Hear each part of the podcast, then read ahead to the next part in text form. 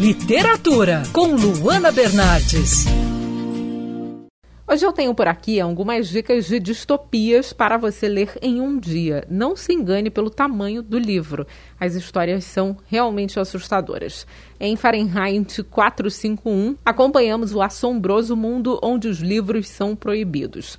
Os poucos que sobraram são queimados e os proprietários são punidos. O trabalho é do escritor Ray Bradbury e virou série de TV. Guy Montag, o personagem principal do livro, é bombeiro e ao invés de controlar as chamas, o trabalho dele é justamente atirar fogo em todos os livros encontrados. Mas em determinado momento ele começa a se questionar se o que faz é realmente certo. Essa é uma obra poderosa que fala sobre a importância da literatura nas nossas vidas. Outra distopia que me deixou bem impressionada e que você lê tranquilamente em poucos dias é A Fila da escritora egípcia Basma Abdel Aziz. Esse é um trabalho bem angustiante que conta a história de um país que ganhou uma nova autoridade, o Portão. As pessoas se aglomeram diante de um grande paredão construído para tentar obter soluções para diversos problemas. Nada, no entanto, é resolvido e diante de tão pouca transparência e manipulação, o cenário parece cada vez mais caótico e perdido.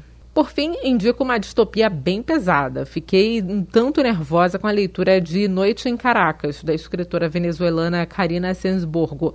Nesse trabalho, acompanhamos a saga de uma moradora de Caracas que se vê diante do colapso da sociedade.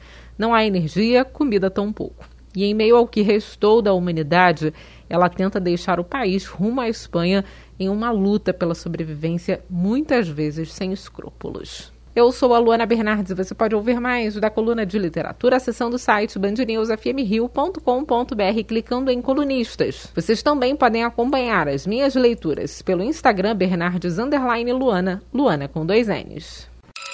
Quer ouvir essa coluna novamente?